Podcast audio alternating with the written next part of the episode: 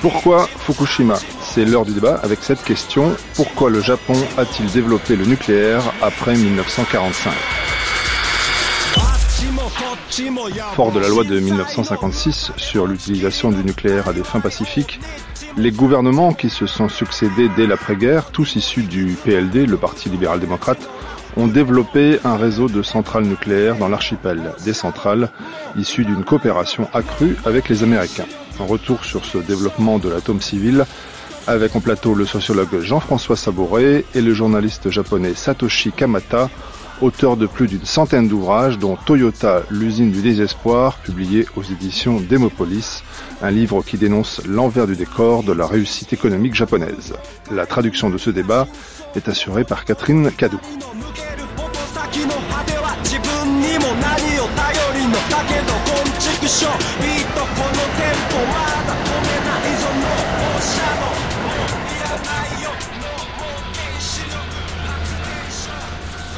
Dans la triple catastrophe du 11 mars 2011 à 14h46, il y a le séisme, le tsunami et le nucléaire. Et on va parler du nucléaire euh, avec vous, euh, Satoshi Kamata et Jean-François Sabouret. Et la première question qui se pose euh, pour les Français, mais pour aussi le reste du monde, pourquoi le Japon, qui est le seul pays à avoir été victime de la bombe nucléaire, a-t-il installé sur son sol, dès l'après-guerre, des centrales nucléaires? Je rappelle qu'avant l'accident nucléaire de Fukushima, le pays comptait 54 réacteurs nucléaires répartis dans 17 centrales. Pourquoi le nucléaire dans le Japon qui a connu Hiroshima et Nagasaki? Satoshi Kamata えー、これは、えー、アメリカのアイゼンハワー大統領が1954、えー、年に「アトムズ・フォー・ピース」En fait, tout ça a été basé sur la théorie du président américain Eisenhower qui, en, 1950, a fait un discours devant les Nations Unies en disant, en parlant de l'atome pour la paix.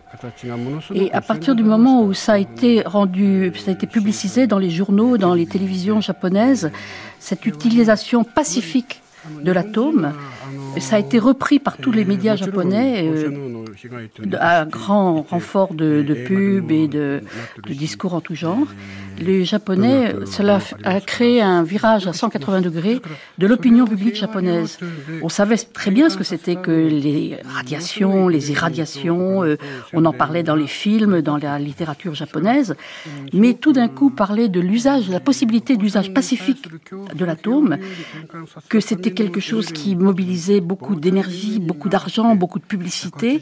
Euh, cela a provoqué ce virage à 180 degrés de l'opinion japonaise. On a dit, mais l'atome peut être aussi utilisé, c'est une énergie propre, une énergie pacifique et une énergie pour le futur. Et c'est comme cela que la classe dominante japonaise a apporté l'atome au Japon. La classe euh, politique japonaise l'a apporté au Japon, mais dans quel Japon a-t-elle installé ses réacteurs, euh, Satoshi Kamata? Quelle région périphérique, puisqu'on parle aujourd'hui euh, du Tohoku, faut rappeler quand même que cette région du nord-est du Japon était et reste encore malgré la catastrophe, une région de riziculture, de pêche, mais aussi une région qui a vu sa population vieillissante s'amoindrir. Donc le choix du gouvernement euh, japonais n'a pas été au hasard. On n'a pas mis, comme le disent les gens qui manifestent aujourd'hui dans Tokyo, les centrales juste dans la périphérie des grandes villes.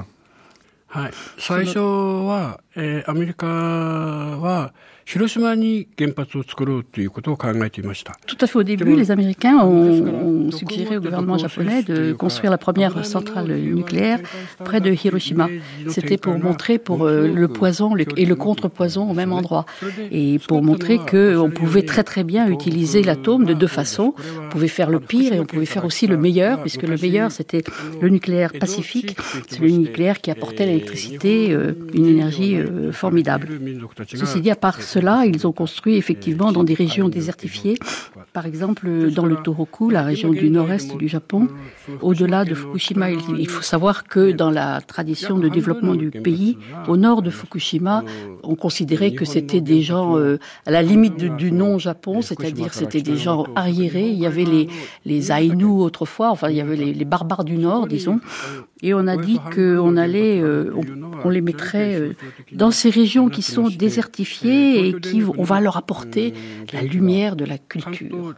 Et c'est ça qui était le nucléaire. Et on a construit, la moitié des réacteurs euh, japonais sont pratiquement construits dans ces régions désolées, soit du côté au nord de Fukushima, soit du côté de Niigata, c'est-à-dire face à la Chine, sur la mer du Japon.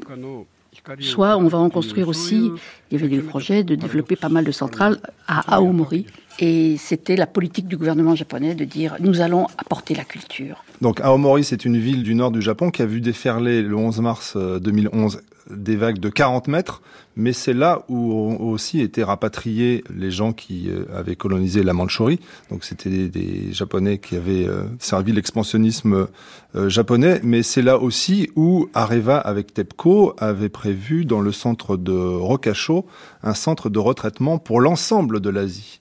Donc on s'est bien servi de cette région du Nord, que vous dites cette région des barbares, des Ainu, donc les premiers peuples autochtones du Japon, comme presque d'une poubelle, Kamata Satoshi. Ce n'est pas encore une poubelle, c'est ce qu'on va en faire une poubelle. Pour le moment, ça ne fonctionne pas encore.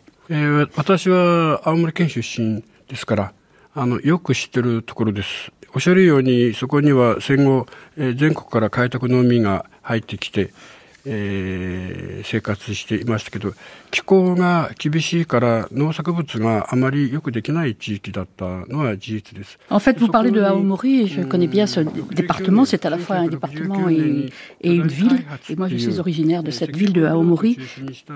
C'est vrai que c'était un lieu où l'on a recueilli ceux qui étaient partis à l'étranger, en Mandchourie en particulier, euh, après la guerre, on les a fait revenir là. C'est un lieu qui est difficile à vivre parce que le climat est très difficile. Et dans la mesure où c'était très difficile, où il y avait ces populations qui avaient été rapatriées, le gouvernement a, dès 1969, conçu un grand plan de développement euh, de cette région et ils avaient l'intention d'y construire un énorme combinat d'industrie pétrochimique dans cette région.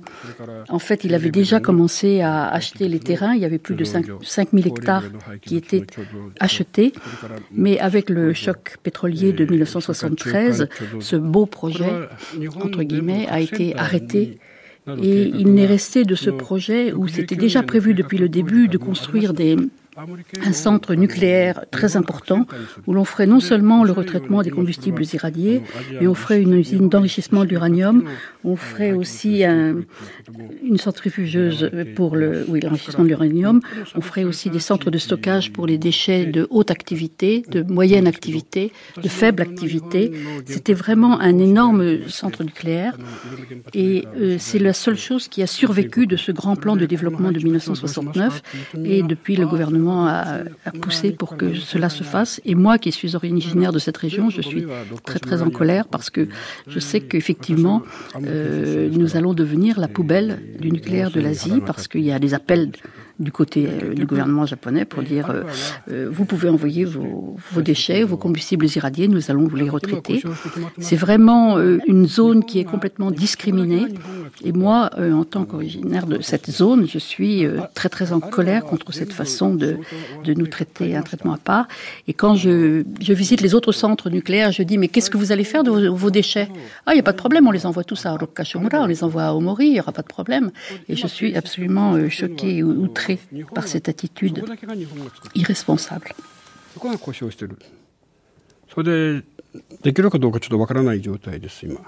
Jean-François Sabouret, quand vous écoutez la colère de votre ami euh, Kamata Satoshi, euh, est-ce que vous partagez le point de vue du penseur Ikeda Uichi qui parle de colonisation intérieure en parlant de l'expansionnisme du nucléaire au Japon après 45, comme il y a eu expansionnisme japonais en Corée et en Chine entre 1930 et 1945. Oui, on, peut, on peut employer cette expression-là parce qu'il y a des régions très développées au Japon qui sont plutôt traditionnellement, historiquement vers le sud, le Kansai, le Kanto. Et c'est vrai que toute la région du Tohoku, c'était là où il fallait battre les barbares, les Ainu, les Emishi, etc. Et donc ça s'est fait au fil des siècles. Donc c'est une région rurale, historiquement. C'est une très belle région que je connais bien pour l'avoir traversée pendant deux ans et demi tous les mois en train, puisque j'habitais le Hokkaido. Mais il y a au Japon, comme il y a en Chine, il y a la vitrine et puis il y a les, ateliers et l'arrière-boutique. Et c'est ce qui se passe avec le Japon actuellement. Kamata Satoshi, en 1977, vous avez écrit un livre qui est toujours pas traduit en France, dont je vous donne euh, le titre en japonais, Galasuno Orino Nakade, donc la cage de verre. Et dans ce livre, vous disiez, un jour, la télévision annoncera grave accident dans telle ou telle centrale, tout le personnel doit être évacué, mais attention, ce jour-là, vous serez attaqué par des radiations invisibles il n'y aura ni lumière, ni odeur, ni bruit.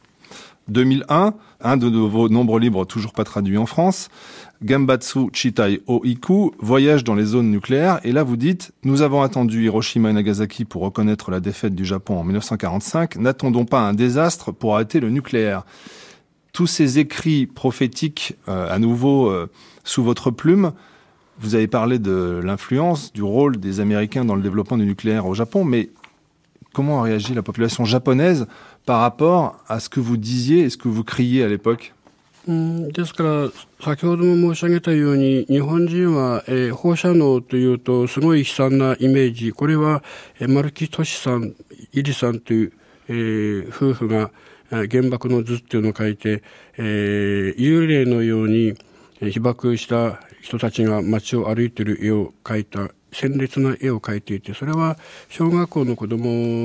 En fait, sur le danger du nucléaire, moi en particulier, mais beaucoup de, gens de ma génération, nous avons grandi dans cette crainte du nucléaire parce qu'il y avait cette expérience de, Hiroshima. Nous connaissons très bien les, dangers de, des radiations.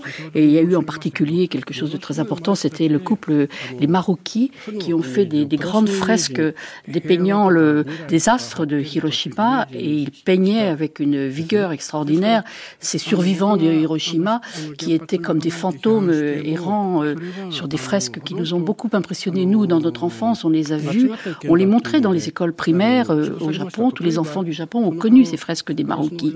C'était formidable. Par contre, comme je vous l'ai dit, il y a eu cette espèce d'énorme propagande qui a été faite sur l'usage pacifique du nucléaire, qui a complètement changé l'image des Japonais. Il y a eu ce matraquage des médias qui disaient, mais non, mais le, le nucléaire peut être aussi utilisé pour le développement économique, pour l'avenir. C'est l'énergie de l'avenir. Et euh, les Japonais ont du jour au lendemain oublié le danger des radiations. Et, quand mon livre, vous me demandez comment a été reçu mon livre en 1977, c'est-à-dire dans la cage de verre, juste à ce moment-là, il y avait publié dans le journal Asahi, qui est un, des plus grands journaux japonais, enfin l'équivalent du monde en France, mais avec un tirage énorme, dans l'Asahi, il y avait une série d'articles démontrant que l'utilisation pacifique du, de l'atome n'était absolument pas dangereuse, qu'il n'y avait pas de problème et euh, que c'était quelque chose qui était vraiment porteur d'avenir.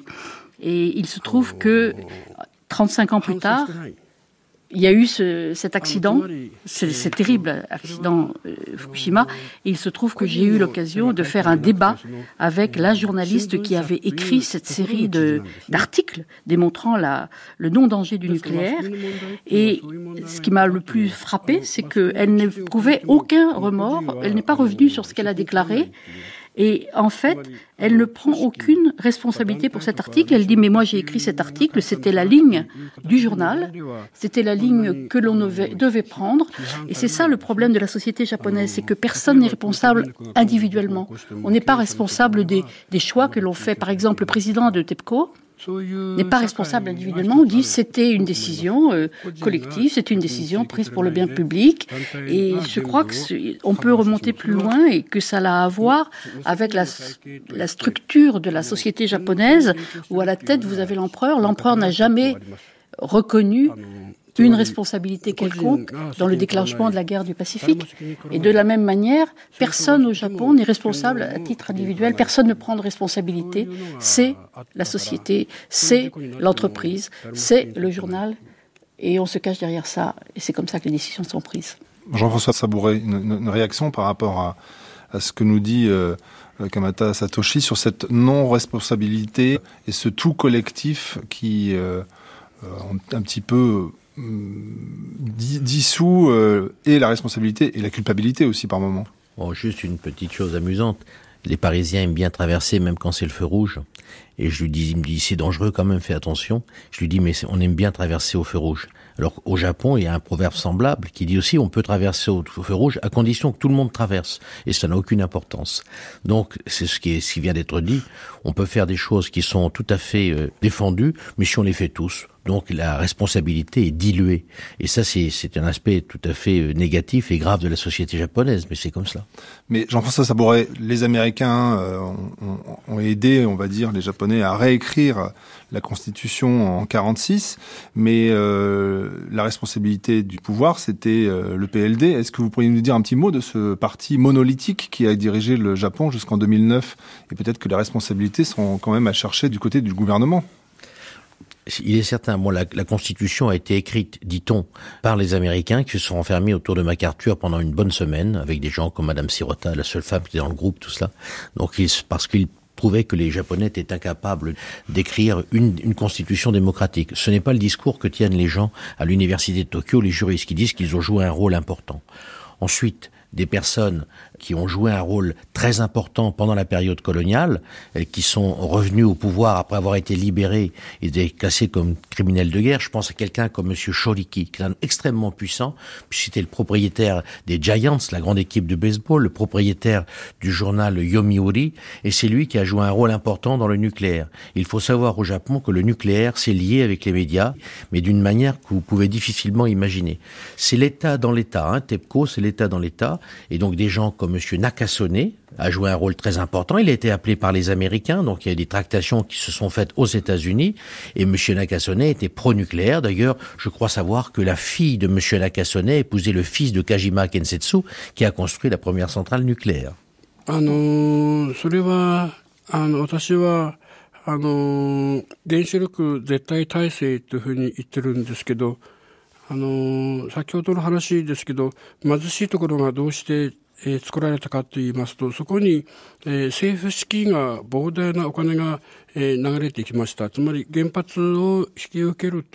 Je crois que le, le système nucléaire, c'est vraiment le symbole de l'absolutisme du pouvoir au Japon, c'est-à-dire que le pouvoir a décidé d'aller imposer ses centrales dans les zones euh, désertiques ou pauvres, et en fait, c'était une espèce de corruption active de ces régions, c'est-à-dire que quand ils acceptaient la construction d'une centrale dans leur région, les responsables des collectivités locales étaient garantis de recevoir une aide financière euh, considérable de la part du gouvernement, au moins pendant sept ans. C'était la promesse euh, ferme du gouvernement.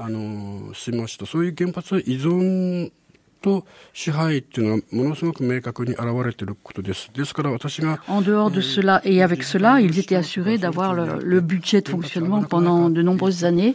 Plus de la moitié de leur budget peut venir du gouvernement. D'autre part, donc le système de dépendance des régions, des, des collectivités locales vis-à-vis -vis du gouvernement central était complètement affirmé, confirmé et entretenu.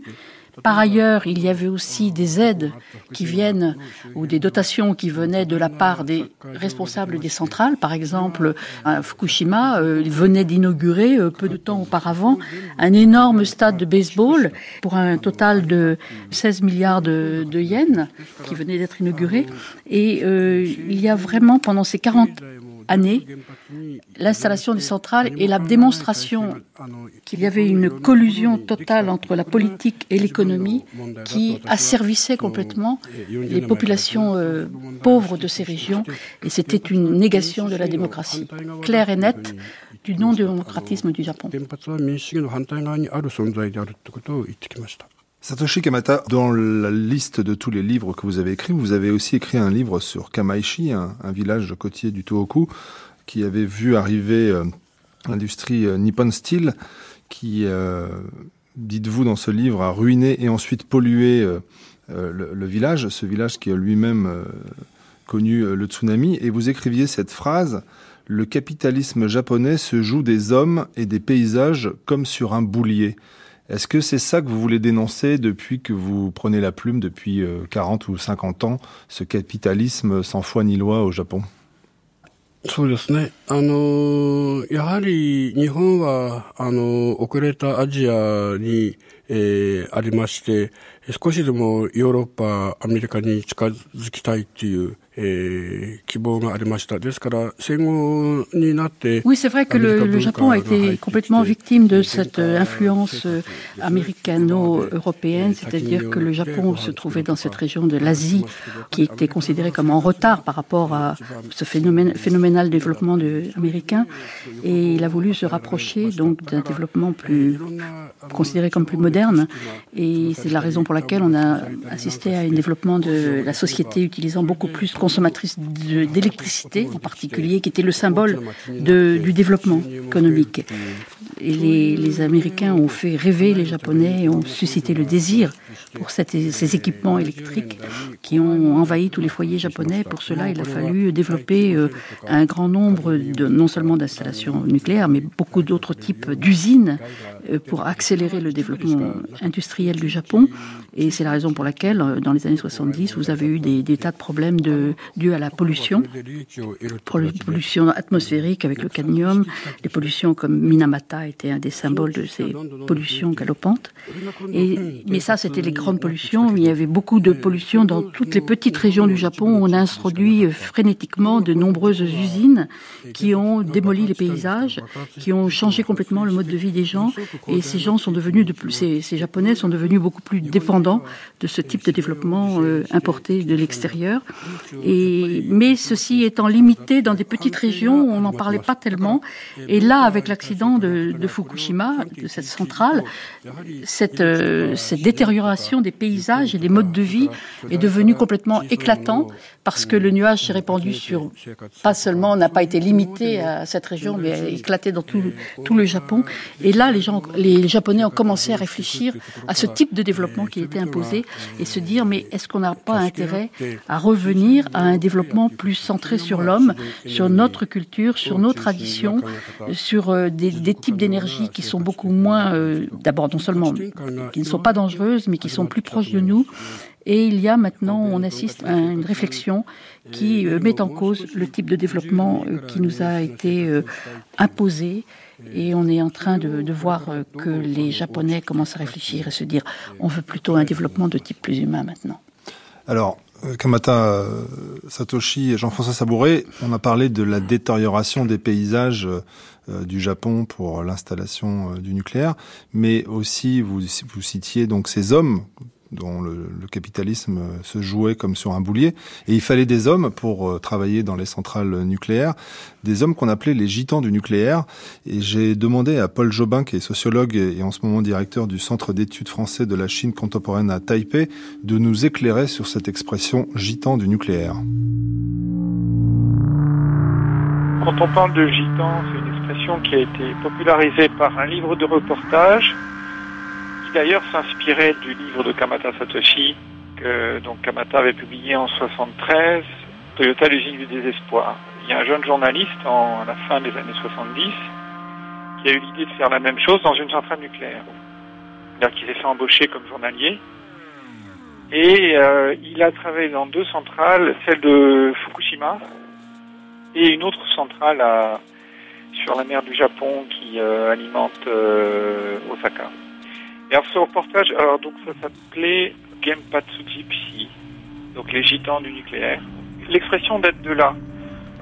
Alors à Fukushima, donc pour, euh, avant la catastrophe, les gitans, c'était, il y avait, bon pour faire simple, deux grandes catégories. Disons des, des ouvriers qualifiés qui sont euh, ceux qui interviennent au niveau euh, 3 ou 4 de sous-traitance c'est-à-dire le, premier niveau, c'est le donneur d'ordre, donc c'est TEPCO. Le deuxième niveau, c'est les fabricants de réacteurs, donc c'est Hitachi, Toshiba, General Electric, Mitsubishi, etc. Et chacun de ces fabricants de réacteurs a son propre réseau de sous-traitance. Donc là, on est au niveau 2. Le niveau 3 et 4, c'est des PME qui recrute. Alors dans les années 80, elle recrutait essentiellement, euh, c'était une base nationale et, c'est pour ça que les, ces ouvriers qualifiés circulaient beaucoup. Donc c'était des bien ouvriers qualifiés, ils, ils, étaient entre guillemets gitans. Mais au cours des années 80 et notamment à cause de la critique qui a, qui a surgi après l'apparition de ce livre et puis d'autres livres du même genre, les sociétés d'électricité ont demandé à leurs fabricants de recruter plutôt localement parce que justement ça faisait mauvais genre d'avoir trop de gitans, entre guillemets. Donc ces troisième et quatrième échelons de sous-traitance, c'est surtout des ouvriers qualifiés qui interviennent, qui sont spécialisés en nucléaire. Alors c'est des chauffagistes, des plombiers, des électriciens qui s'occupent euh, de la maintenance des centrales et en particulier durant ce qu'on appelle en français l'arrêt de tranche. Donc au niveau 5, 6, 7, 8 de sous-traitance, c'est de toutes petites entreprises, certaines sont locales, mais euh, on a aussi des, bataillons d'intérimaires, donc euh, engagés avec des contrats extrêmement courts et précaires, euh, souvent sans aucune euh, couverture sociale, ni même de couverture de santé, voire même pas de couverture en cas d'accident du travail. Le recrutement de ces personnels-là, c'est un monde très très opaque. Une partie est, assurée par la pègre.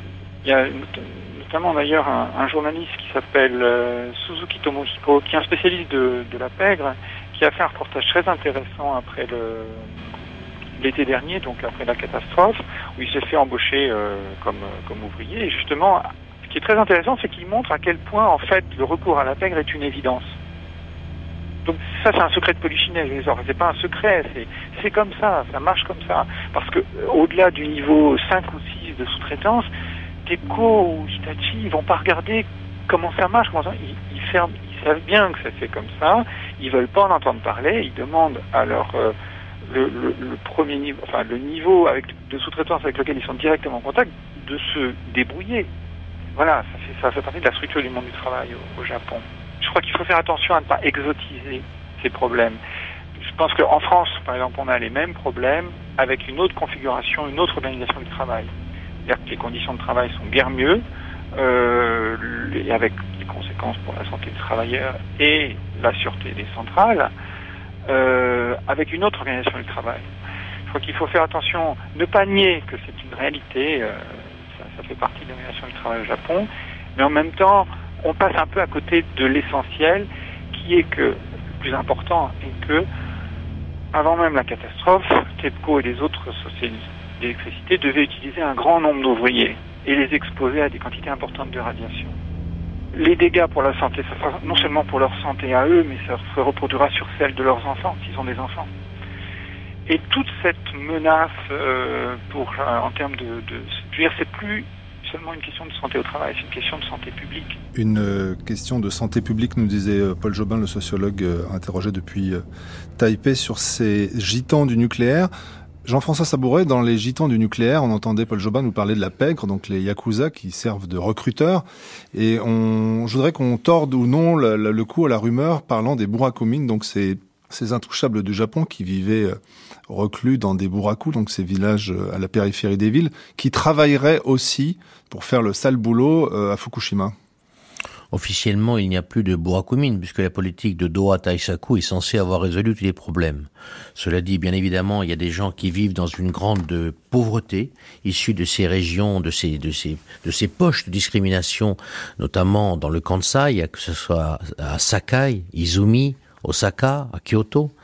Et donc, euh, forcément, il, y a des gens issus des du, des, hameaux discriminés. Hein. C'est, buraku, ça veut dire seulement hameau, ça veut rien dire en, en soi, mais des hameaux discriminés. Mais ils sont pas les seuls. Donc c'est, comment dire, la pègre qui recrute ne recrute pas les gens parce qu'ils sont burakumines. Ils recrutent des gens qui ont besoin de travailler. Et d'ailleurs même, dans les usines, dans les centrales nucléaires, comme on ne peut pas rester plus longtemps qu'une certaine un certain temps pour sinon on est exposé et ces gens qui ont vraiment besoin de travailler se, se créent se forgent une, une autre identité. Ils le savent très bien. Donc ces gens-là qui s'appellent Dupont le matin ils s'appellent Durand l'après-midi et, et, ils peuvent passer. Donc il est difficile de contrôler qu'il y ait des bourras communes ça ne m'étonne pas ils sont pauvres mais c'est pas les seuls Satoshi Kamata, une réflexion par rapport à ce que disait Paul Jobin par rapport à ce, ce petit peuple, ce lupen prolétariat qui euh, est asservi dans les centrales nucléaires. はい、あのですから この、えー、10年ぐらいの間に、そういう身分不安定な労働者がどんどん増えました。どうしたかというと、えー、社員にしないで、えー、つまり il y a effectivement un changement d'attitude. Il y a eu un changement de la loi euh, au Japon et il y a une progression euh, fulgurante du travail précaire au Japon. Avant, jusqu'à 85, il y avait une loi qui protégeait les, les salariés. Il y avait des conditions de travail qui étaient strictement définies par la loi et en 85, on l'a changée et elle est maintenant appliquée. Cette nouvelle loi est appliquée euh, systématiquement depuis 91, c'est-à-dire que l'on peut recruter des, des personnes euh, euh, très facilement, les licencier euh, très facilement du jour au lendemain. Et grâce à cette loi, il y a, ça avait été interdit dans le, la reconstruction de l'après-guerre. Euh, sous la domination américaine, on avait fait un système de protection des travailleurs euh, très strict. Et avec la libéralisation, on a aboli cette loi et on a fait une loi euh, qui permet de, de recruter beaucoup plus facilement des, des journaliers. Et c'est la raison pour laquelle maintenant, on s'aperçoit que on peut employer des journaliers beaucoup plus facilement qu'autrefois.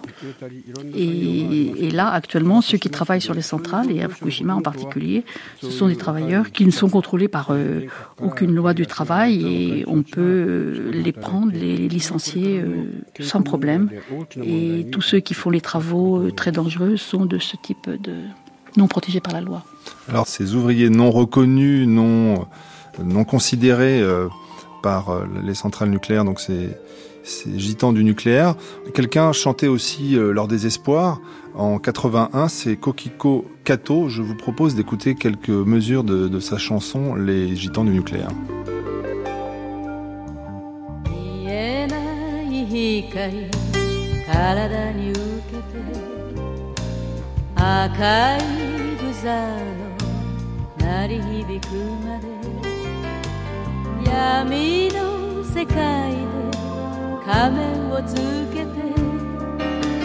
旅するジプシー旅するジプシー。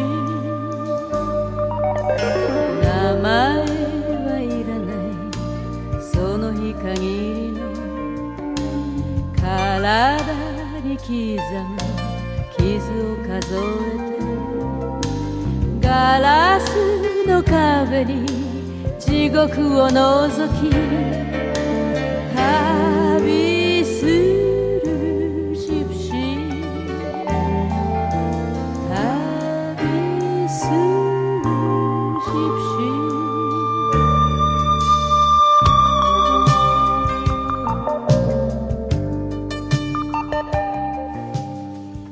Les Gitans du nucléaire, chantés par euh, Tokiko Kato en 1981.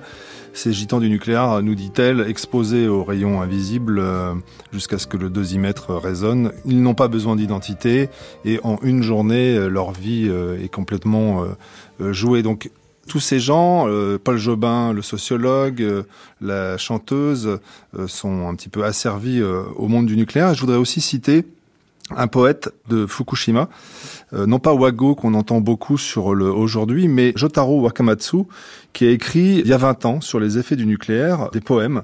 Il s'inspirait à l'époque de quelque chose qui peut-être l'habitait et il a écrit notamment un poème qui s'appelle Demi-vie. Alors demi-vie en langage radioactif, c'est le temps que met une particule radioactive pour perdre la moitié de sa nocivité, on pourrait dire. Donc il commence comme ça. Strontium 90, demi-vie 29 ans. Césium 137, demi-vie 30 ans. Plutonium 239, demi-vie 24 000 ans. Le plutonium sur place atteint 8 fois le niveau mortel, ce qui veut dire qu'il tuera encore pendant 90 ans. Personne ne peut contrôler ce qui arrivera dans 100 ans, alors pourquoi est-ce que sur la Terre on joue ainsi avec le plutonium? Un peu plus tard, dans le même texte, J'entends une voix, un enfant appelle derrière moi, mais quand je me retourne, il n'y a personne. J'ai un frisson qui me court dans le dos, ici dans la cour de récréation. J'erre dans les hautes herbes de la cour de cette école maternelle. Les minuscules particules sont dans l'air, aucun doute. Elles entrent dans mes poumons avec l'air que je respire. Aucun doute, nous verrons d'autres endroits, d'autres villes destinées à disparaître. La disparition de ma ville natale est peut-être prévue pour aujourd'hui. Et un peu plus loin, L'hôtel, le grand magasin, le centre culturel, tout tombe en ruine. Il y a une course entre les cellules dans les corps des hommes et la ville qu'ils ont construite pour voir qui partira en premier. Donc ces poèmes de euh, Jotaro Wakamatsu, ébranlés par euh, la catastrophe de Tchernobyl, qui donc avait écrit ces poèmes euh, demi-vie. Je voudrais mettre en, exergue aussi euh, le texte La supplication Tchernobyl chronique du monde après l'apocalypse de Svetlana Alexievitch. Elle, elle parlait de la population confrontée euh, aux radiations. Je vous lis un, court passage. La première fois qu'on a parlé de radiation, nous avons pensé qu'il s'agissait d'une maladie et que celui qui en souffrait mourrait aussitôt. Non, nous a-t-on expliqué, c'est une chose qui s'insère dans le sol, mais qu'on ne peut pas voir. L'animal le peut, il la voit, il l'entend, mais pas l'homme. Mais c'est faux. Moi, je l'ai vu. Il y avait de ce césium dans mon potager jusqu'à ce que la pluie l'ait mouillé. Il a une couleur d'encre, il traînait par terre, luisant par morceaux. Je suis allé dans le champ du colcose jusqu'à dans mon potager. C'était un morceau bleu. Et 200 mètres plus loin, un autre grand comme le fichu sur ma tête. J'ai appelé une voisine, d'autres femmes, nous avons couru en tous sens sur 4 hectares peut-être. Nous avons trouvé quatre grands morceaux. L'un d'entre eux était rouge. Le lendemain matin, la pluie s'est mise à tomber sans discontinuer, et à l'heure du déjeuner, lorsque la milice est arrivée, il n'y avait plus rien à leur montrer, on leur a juste raconté des morceaux comme ça, grands comme les mains, comme mon fichu, bleu et rouge. これはあの最近 あの詩集として発売されて評判になっている、えー、詩集です。えー、彼はチェルノブイリに 見に来ましてそこで、えー、学校の校舎を見て子供がいなくなった校舎 Actuellement ce poème bien sûr euh, non seulement je le connais mais il est paru dans un recueil de poèmes de, de cet auteur de Wakamatsu récemment et ce, c'était, ce sont des poèmes très impressionnants parce qu'il les a écrits après le, l'accident nucléaire de Tchernobyl il est allé lui-même euh, ce poète est allé lui-même à Tchernobyl il a, il a vu ces, ces, ces bâtiments des écoles euh, déserté et abandonné. Et ça l'a beaucoup frappé, il en a fait ses poèmes. Et en fait, Fukushima est sa, ville natale. Et il a, il a superposé cette émotion qu'il a ressentie à Tchernobyl avec la possibilité d'un accident à Fukushima. Et ses poèmes sont vraiment très impressionnants. C'est ce qui était très euh, prophétique à l'époque. C'était une espèce de prophétie malheureuse.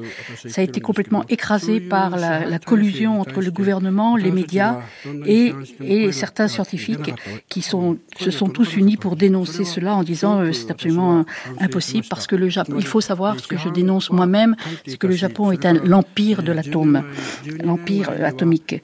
Et donc toutes les voix qui se sont élevées comme celle-ci et les, miennes, les livres que j'ai faits, n'ont jamais pu porter parce qu'on s'est heurté à ce, à ce barrage de ces forces incroyables. Ça fait 12 ans que l'on crie dans le désert. Cependant, ce qui est maintenant remarquable, c'est que après cet accident de Fukushima, on a pu noter une réaction euh, euh, les gens ont commencé à lire les livres, lire les poèmes, à être impressionnés. J'ai réfléchi à la meilleure manière d'agir. Jusqu'à présent, je me contentais de publier des livres qui n'étaient pas forcément lus. Maintenant, il faut vraiment mobiliser les gens. Et nous avons, c'est la raison pour laquelle nous avons uni nos forces avec un certain nombre d'intellectuels japonais, dont M. Oe, M. Tsurumi Shunsuke, qui est un sociologue très révéré au Japon. Nous avons créé un mouvement euh, Sortir du nucléaire. Nous avons réuni des, manifestants. Euh, en, septembre dernier, il y a eu 60 000 manifestants à Tokyo. Nous allons réunir 100 000 euh, dans un avenir très proche.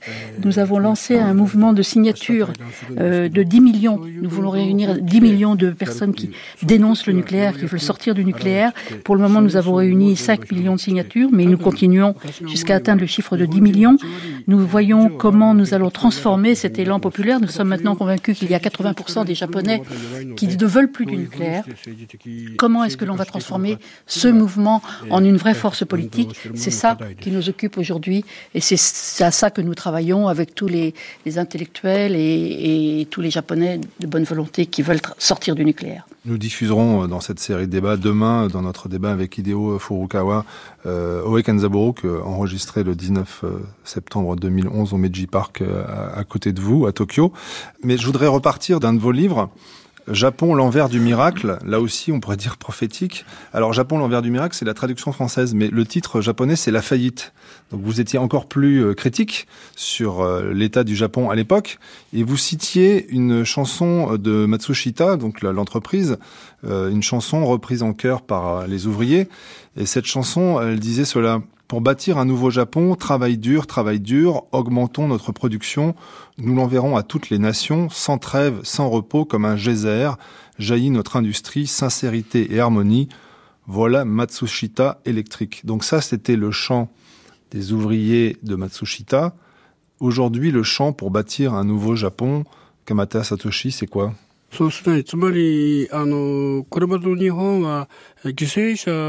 Si je devais écrire un poème euh, euh, pour reconstruire un nouveau Japon, ce serait un Japon qui n'aurait plus de victimes. Je sais que le développement économique du Japon a été basé sur la multiplication des victimes en toutes sortes et l'augmentation du profit. Je crois qu'il faut mettre fin à ce système. C'était connu qu'il y avait des gens qui étaient sacrifiés. Euh, on le savait. Il y a eu beaucoup de morts par excès de travail. Il y a eu des, des gens qui sont suicidés par excès de travail. Il y a eu, il y a eu les, les maladies industrielles. Il y a eu les maladies Minamata et d'autres. Il y a eu les enfants, les suicides des enfants. Il y a eu beaucoup toutes ces personnes sacrifiées. On en a assez. Il, y a eu la collusion entre les, syndicats ouvriers et le patronat euh, pour euh, perpétrer ce, ce, système de la victimisation d'une certaine partie de la population. On nous disait qu'il fallait travailler plus, toujours plus, pour, avoir plus de profit. Eh bien, euh, on était complètement victime de ce modèle de développement absolument absurde et, et, scandaleux. Et je crois qu'il faut, si nous faisons un, un, poème sur le futur Japon à construire, il faut que ce soit un, un Japon pour les, qui soit construit pour l'homme, un Japon pacifique où l'homme peut exister en, pacifiquement avec la nature que l'on arrête de mettre, de sacrifier une certaine catégorie de la population. Nous allons tous vivre ensemble. Il n'y aura pas d'un côté les sacrifiés et ceux qui bénéficieront du progrès économique. Nous devons tous vivre mieux avec la nature, vivre ensemble et que le développement soit fait pour tous et pas sur le sacrifice d'un certain nombre de la population. Il faut qu'il n'y ait pas des, des, régions sacrifiées pour que d'autres soient prospères. Il faut finir cette discrimination. Il faut qu'on soit tous ensemble et que l'on travaille et que l'on sache vivre avec la nature. Jean-François Sabouret, quand vous entendez euh, ce poème pour rebâtir un nouveau Japon sans victime du karoshi, cette, cet épuisement au travail, ce mot euh, fondé par euh, les Japonais pour dire euh, tout, cet épuisement euh, dans le, dans, le, dans le monde capitalistique, comment vous réagissez, vous qui connaissez bien le Japon de l'intérieur, vous qui accompagnez avec enthousiasme et, amour aussi ce peuple japonais depuis des années? Vous y croyez, ça, cette, cette révolte menée notamment par Oe Kenzaburo, par Satoshi Kamata? Il y a tout un Japon qui non, qui se lève, qui qu'on entend davantage, qu'on entend plus clairement maintenant, la faveur malheureusement des drames qui commencent. Il y en aura peut-être d'autres d'ailleurs, puisque si toutefois la centrale la plus dangereuse pour la ville de Tokyo n'était pas fermée, celle de Hamaoka, et si le Big One, parce que les, on, les Japonais pensent que le Big One n'est pas arrivé, si toutefois cette centrale de Hamaoka était touchée, je crois qu'on peut dire adieu au Japon. Il y a 42 millions de personnes et on ne peut pas évacuer 42 millions de personnes, c'est pas possible. Donc là, c'est les, Japonais commencent à, parler, à s'exprimer. Ce Japon qui était docile d'une certaine façon, à part des gens comme Monsieur Kamata, qui était docile, qui lisait la presse, le Yomiuri, même le Asahi, il l'a dit tout à l'heure, qui disait à peu près tous la même chose, travail, travail, et donc le Japon devait croître. Ce Japon-là, maintenant, prend conscience qu'on leur a menti qu'on les a trahis. Et donc il y a un Japon des réseaux sociaux qui communiquent entre eux via toutes les, technologies modernes. Et donc il ne faut plus se fier donc à quelque chose malheur et bon, si j'ose dire. Les Japonais commencent à ouvrir les yeux. Cela dit, le Japon est dans un environnement pas hostile, mais très concurrentiel avec la Corée, avec Taïwan, avec la Chine qui est là.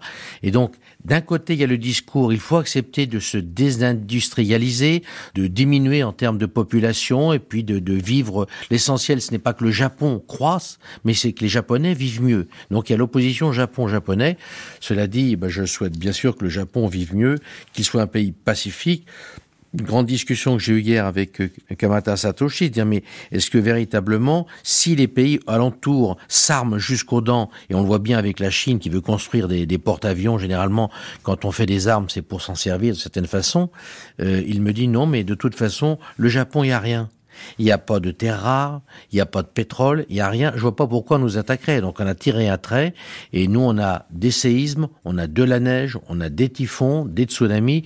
Ben, c'est pas quelque chose qu'on a envie d'apporter chez soi. Il dit non, je crois qu'on peut vivre paisiblement. Bah, Jean-François Sabouret, le cinquième budget militaire euh, du monde, c'est le Japon. Alors pourquoi est-ce qu'ils amassent autant d'argent dans l'industrie militaire s'il n'y a rien à défendre? Mais oui, il y a le discours que tient Kamata Satoshi, mais il y a le discours des amis de M. Nakasane dont on parlait tout à l'heure.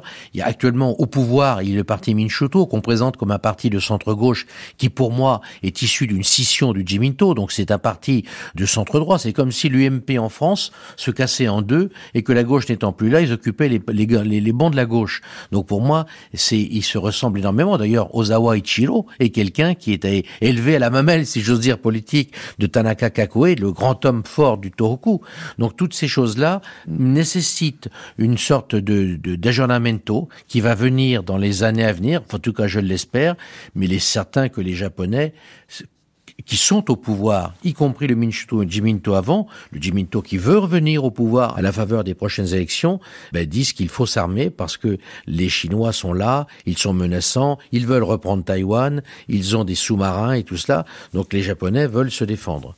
Donc euh, je pense que euh, Kamata Satoshi a raison, euh, il faut un Japon pacifique, il n'y a, on ne fait pas le service militaire au Japon, ça c'est bien. Cela dit, si, je lui dis souvent, si le Japon est attaqué, si la Corée du Nord envoie des missiles sur la ville de Niigata ou de Sapporo. Qu'est-ce qui se passe? Mais euh, Jean-François Sabouret, l'article 9 de la Constitution de 46, euh, elle n'a pas besoin d'être amendée parce que si j'ai bien compris, le PLD aussi a des velléités de réécrire cette Constitution et aussi en transformant l'article 1 concernant l'empereur pour lui faire perdre son rôle symbolique et pour qu'il devienne le, le chef de l'État. Donc il n'y a pas à la faveur de cette crise du 11 mars 2011, une tentative, une énième peut-être tentative de sortir de l'après-guerre et de faire basculer le Japon vers un pays normal, entre guillemets? Oui, à la faveur. À qui profitent les crises? Qui profitent les crimes. Donc d'un côté, il y a les gens qui sont au pouvoir, là, toute la clique politique, quelle qu'elle soit, pratiquement, euh, veut en profiter pour remettre en selle l'empereur, dont on sait quand même qu'il est mort dans son lit et qu'il a joué un rôle très important pendant la Seconde Guerre mondiale. Donc l'empereur Showa Hirohito, qui est mort en 1989. Tout à fait. Et, et donc je pense que la même logique. Ozawa Ichiro, puisqu'on en parlait tout à l'heure, lui aussi veut réviser la, la, la Constitution, le fameux article 9.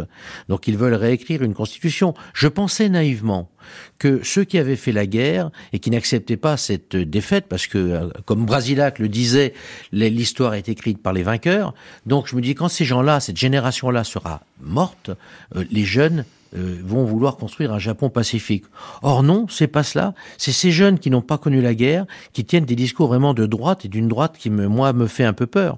Donc de toute façon, il, la lutte continue et il y aura beaucoup de, de combats menés et j'espère qu'il y aura beaucoup de Kamata Satoshi à l'avenir. それで少し僕が意見言ってもいいですかそれに対して。あえっ、ー、と、ですから、あのー最近出てきた議論で、あの、私たちは、 えー、原発社会から脱却しよう、あの原発社会はやめようっていうふうに言ってるわけで。C'est vrai que ce qu'a dit Jean-François Savouret est tout à fait juste, mais que c'est une discussion qui a lieu actuellement au Japon. Euh, actuellement, c'est vrai que la domination du PLD est, est, encore très forte, que le PLD veut reprendre le pouvoir, que le Minshuto, le, le Parti démocrate, n'est qu'une l'émanation de ce, de ce parti, mais il y a à l'intérieur du Parti démocrate d'autres personnes que ceux qui sont les transfuges du, du Parti libéral-démocrate. Et euh, c'est vrai aussi qu'il y a, on a que le, Parti libéral-démocrate est très très lié au, au, développement du nucléaire et a toujours dit que c'était une, il a euh, titillé la fierté japonaise en disant nous allons euh, être les, les, pionniers de l'utilisation pacifique du nucléaire et en plus ça nous permettra d'avoir éventuellement de pouvoir se défendre vis-à-vis -vis de, des, des voisins offensifs éventuels. Mais ce discours euh, ne, est, est, quand même très entamé maintenant parce que on s'aperçoit que les, dans les trois membres de l'alliance qui avaient fait la, la, de la deuxième guerre mondiale, l'Allemagne et l'Italie, euh, les deux pays ont renoncé au nucléaire, ont fait une déclaration et nous allons euh, axer notre campagne. Il y a des mouvements au Japon qui disent, qui insistent sur ce fait que le Japon est le seul des trois pays de l'alliance ancienne qui continue à promouvoir le nucléaire et que c'est une absurdité totale. Le fait que le Parti démocrate existe lui-même est, très important parce que c'est, même si ils sont une politique voisine, le fait qu'ils aient pris le pouvoir au Parti libéral-démocrate, cela euh, crée la possibilité, ça a démontré que, ce parti, que le Parti libéral-démocrate n'était pas propriétaire du pouvoir à jamais. Euh, il y a d'autres membres qui viennent, qui rejoignent le Parti démocrate, qui vont faire vraiment, euh, qui vont changer. Et à l'intérieur du Parti libéral-démocrate, il y a aussi beaucoup de, de libéraux. Donc la, le paysage politique japonais est en train de changer. Et il est vrai qu'avec la crise économique japonaise, qui dure depuis un peu trop longtemps, on a l'impression que les jeunes sont éloignés de la politique.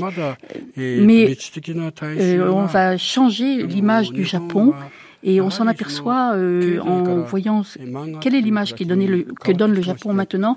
On parlait autrefois du, Japon, la grande puissance économique, et maintenant c'est la puissance qui exporte les mangas.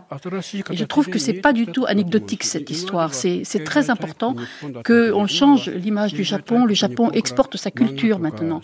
Et ça, c'est quelque chose qui est très important. Et je crois qu'il faut le prendre comme un, symptôme de ce changement profond qui se produit à l'intérieur du peuple japonais. Nous sommes plus spécialement fiers de cette euh, culture économique qui était notre image. Nous voulons changer et je crois que l'image du Japon est en train de changer et que cela reflète les changements à l'intérieur de la population japonaise elle-même.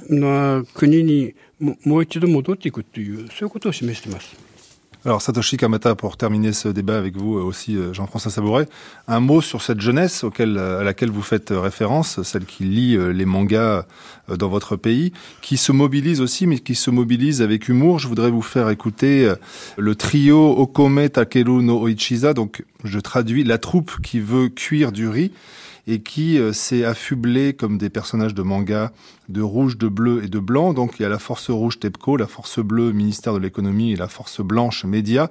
Et donc ils singent euh, les forces en présence pour lutter contre ceux qui veulent se débarrasser euh, du nucléaire. Et donc ils ont fait un petit clip. Okome Takeru no Ichiza, qui a été vu des milliers de fois au Japon. Je vous propose de l'écouter. げ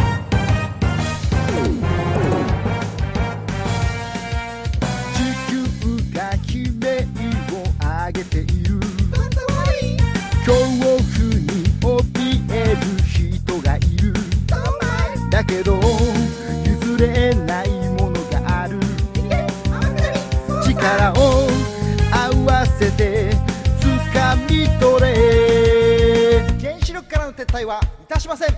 ゲーゲーゲー原発マンデー原子炉バンバン。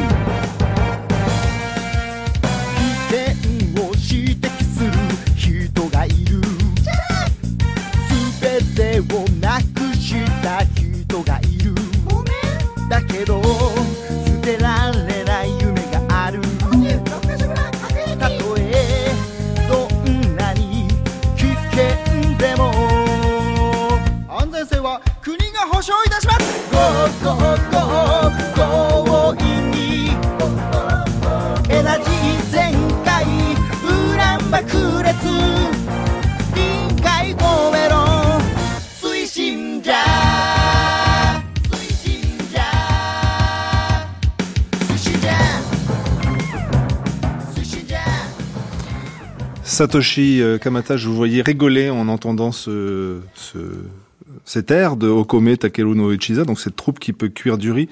Donc est-ce que vous avez confiance en la jeunesse, celle qui va prendre votre relais? Est-ce que on a parlé de qui écrit des livres depuis euh, Note d'Hiroshima, Note d'Okinawa. Vous, vous avez une pile entière qui pourrait faire un mur entier de, de, livres. Vous avez dénoncé le capitalisme. Alors, et cette jeunesse japonaise, celle qui va être euh, au pouvoir demain, vous avez confiance pour qu'elle transforme ce Japon en autre chose que euh, tout ce qu'on a dit un petit peu avec euh, tristesse dans ce débat はい、あの今度のあの原発事故 3.11の原発事故っていうのは本当にいろんな変化が現れてこれから違った方向に進んでいくっていうのは明らかになってます。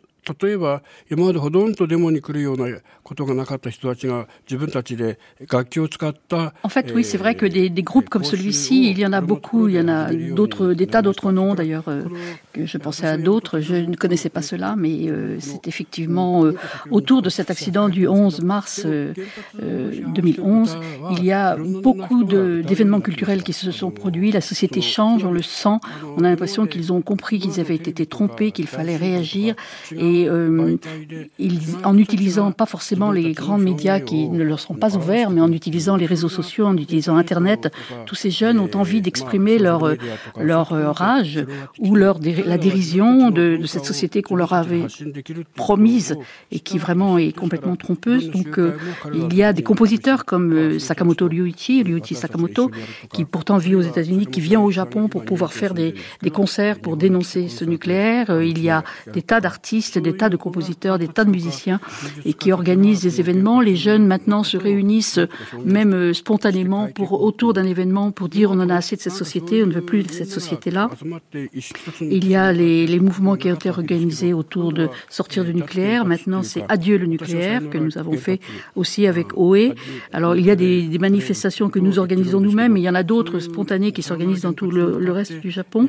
Les Japonais se sont aperçus que sans, même avec l'absence de, de, ces 52 réacteurs, ils ont vécu finalement très bien et qu'il pouvait se passer de cette électricité d'origine nucléaire. Je crois que c'est une prise de conscience qui est très très importante et qui peut être le point de départ d'un changement profond de la société japonaise. Euh, il y a des possibilités. Non seulement le, le Japon, on croyait que le Japon ne changerait jamais, et bien maintenant la possibilité est née. Alors je sais qu'il va y avoir bientôt des élections euh, et je pense que nous serons déçus par les résultats, mais ce sera un mauvais moment à passer. Je sais que le, le Parti démocrate a beaucoup déçu. Donc, euh, bon, je pense que le résultat sera dur et que, bien sûr, on va dire euh, rien ne change. Mais ce qui est important, c'est que dans le fond, les choses changent vraiment. Je crois que c'est une déception passagère, mais qu'en delà de ça, il y a une vague profonde de changement. Et de toute façon, nous n'avons pas le choix parce que si nous ne croyons pas au changement, on n'y arrivera jamais. Donc, moi, je suis suis décidé à y croire et je crois qu'il va arriver ce changement.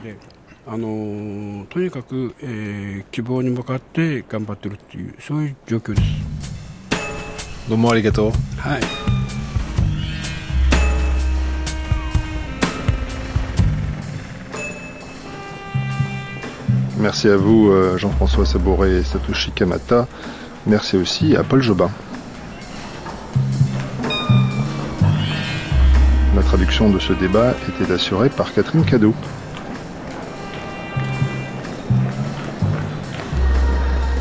Pourquoi Fukushima C'est terminé pour aujourd'hui? Coordination Japon Nicolas Ito. Documentation musicale Virginie Gresset. Prise de son et mixage Jean-Baptiste Etcheparebord et Bruno Martin.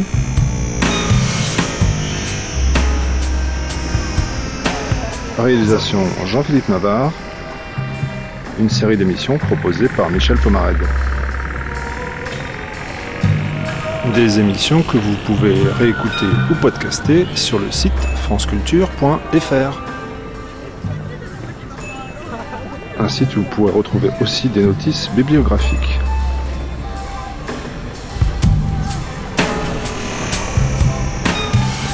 Je vous retrouve demain matin tout de suite après le journal de 9h avec une archive consacrée à l'imaginaire du cinéma japonais, avec notamment un gros plan sur le film catastrophe Godzilla.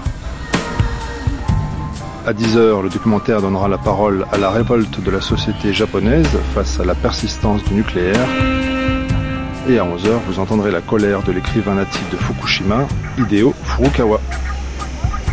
Belle journée à l'écoute de France Culture.